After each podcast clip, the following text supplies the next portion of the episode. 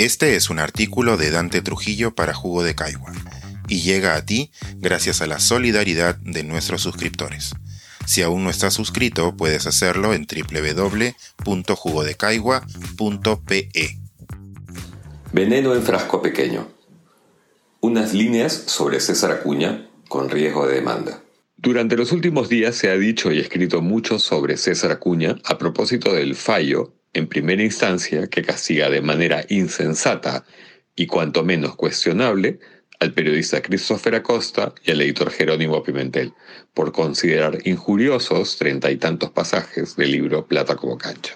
Como todo el mundo literalmente está al tanto de ello y tiene una opinión más o menos formada al respecto, solo quiero aportar unas cuantas pinceladas respecto al protagonista de esta broma de mal gusto. Aspectos conocidos, por cierto, pero que vale la pena revisar en su conjunto y real dimensión, aunque venga encarnada en 151 centímetros de humanidad hora siniestra, hora deleznable.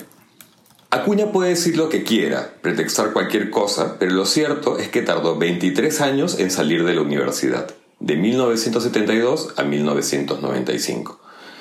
Eso fue lo que le tomó concluir la carrera de ingeniería química, una especialidad que, pese a dedicarle casi un cuarto de siglo, fue incapaz de explicar sino con perífrasis y pleonasmos en una recordada entrevista. Por cierto, igual en el 95, su tesis fue desaprobada por unanimidad. Nada de eso, sin embargo, frenó su espíritu emprendedor. Por el contrario, quizás su propia vocación de eterno aprendiz lo animó a fundar una academia preuniversitaria y más tarde una casa de estudios superiores con sucursales en varios departamentos. Debe haber muy poca gente en el mundo que, sin ser bachiller, se haya atrevido a fundar una universidad. En 1991 había una ley que permitía crear universidades privadas sin tener que pagar impuestos.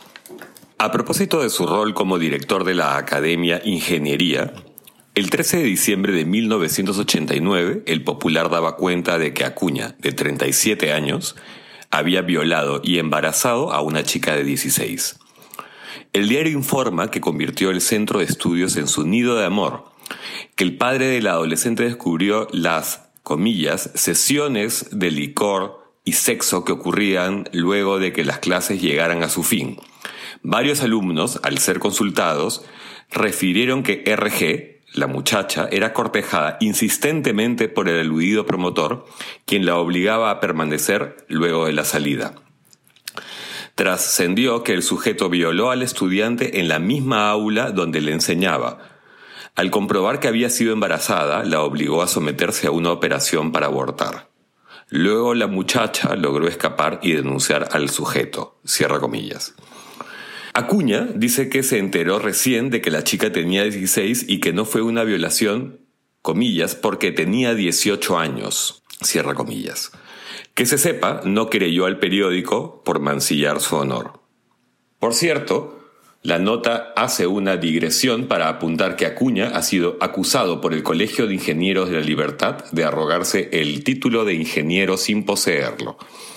En su hoja de vida, mientras fue congresista en el periodo 2001-2006, dijo que contaba con un reconocimiento como el ingeniero químico más destacado de la década 1990-2000, una curiosa distinción, según él, otorgada por el mismo colegio profesional.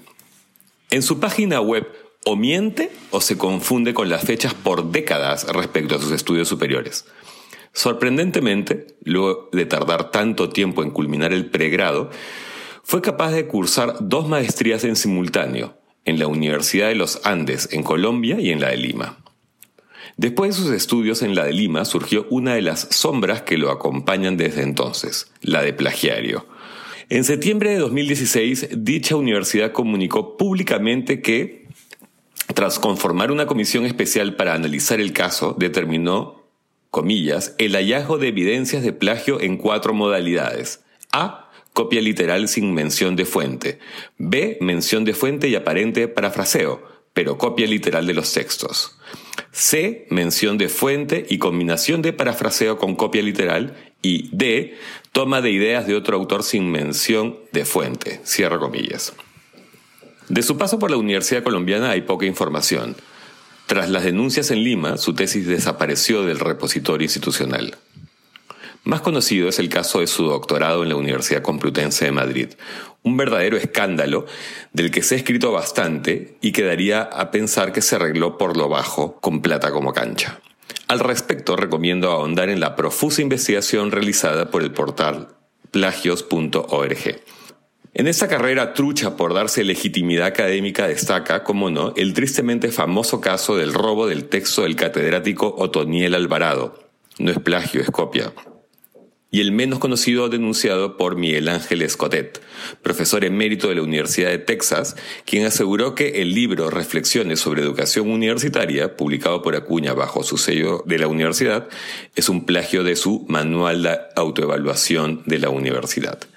Me gustaría mucho saber qué piensa de todo esto, de todo, Beatriz Merino, otrora reserva moral de la política nacional y desde el 2016 presidenta ejecutiva de la Universidad César Vallejo. Por ahora no he dicho ni pío que yo sepa. ¿Y qué pensarán los profesores de Ciencias de la Comunicación y de Derecho de las universidades de Acuña? También es dueño de la señor de Cipán. ¿Y qué sentirán sus miles de estudiantes? ¿Y sus padres?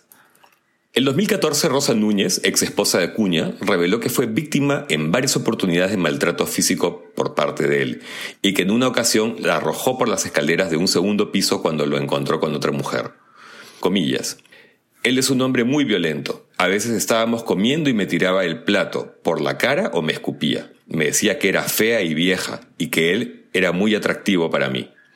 Y no me lo decía en broma, me hablaba con seriedad, comillas. Dijo tras indicar que lo denunció en varias comisarías de Trujillo. El 2017, Jenny Gutiérrez, hoy también expareja de nuestro personaje, lo acusó por maltrato psicológico y familiar. Dijo que descuidaba a su hijo en común y que a ella la atormentaba con insultos y chantajes. Comillas, me pedía oportunidades para regresar y cuando me negaba venían las ofensas. A raíz de esto le ha quitado muchas cosas a su hijo. Y no hablamos de lujos, sino de necesidades, cierra comillas, declaró en su oportunidad a Trome. Me pregunto aquí qué tendrá que decir al respecto su actual pareja, la rubilinda Giselle Prado, 38, directora de admisión y promoción de la UCB. Y así podría seguir ensartando un collar de perlas negras, vaya que podría, pero el espacio de esta columna, como el mismo Acuña, es pequeño. Podría extenderme sobre las muchas acusaciones por conductas turbias, comechados y trafas que se le imputan, pero Christopher Acosta lo ha hecho con gran profesionalismo en su libro. Podría hablar de su dañino partido político, su falta de bandera, la cantidad de veces que ha ofrecido algo, incluso dado su palabra y ha obrado en sentido opuesto como cuando dijo que no denunciaría a Acosta. Esto por no referirme a cuestiones más personales, como su cuestionable capacidad intelectual y su oratoria patética, temas que lo han convertido en un meme humano.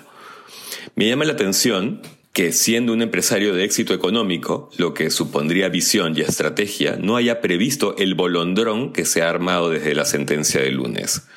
Está claro que no prosperará en segunda instancia y que su deslucida presencia solo será motivo de mofa y rechazo. Por lo pronto, el libro se halla en reimpresión. La preventa de la segunda tirada se ha disparado, lo mismo que las ventas en versión pirata. Ya circula, por cierto, una edición en libro electrónico.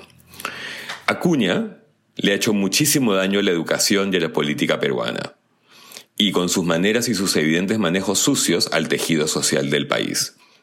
Para los jóvenes queda una enseñanza que debería estar escrita en piedra. 400 millones en la cuenta no compran la grandeza. Si existe la vida ultraterrena, César Vallejo debe estar puteando a gritos. Aquí no hay poesía. Este es un artículo de Dante Trujillo para Jugo de Caigua y llega a ti gracias a la solidaridad de nuestros suscriptores. Si aún no estás suscrito, puedes hacerlo en www.jugodecaigua.pe.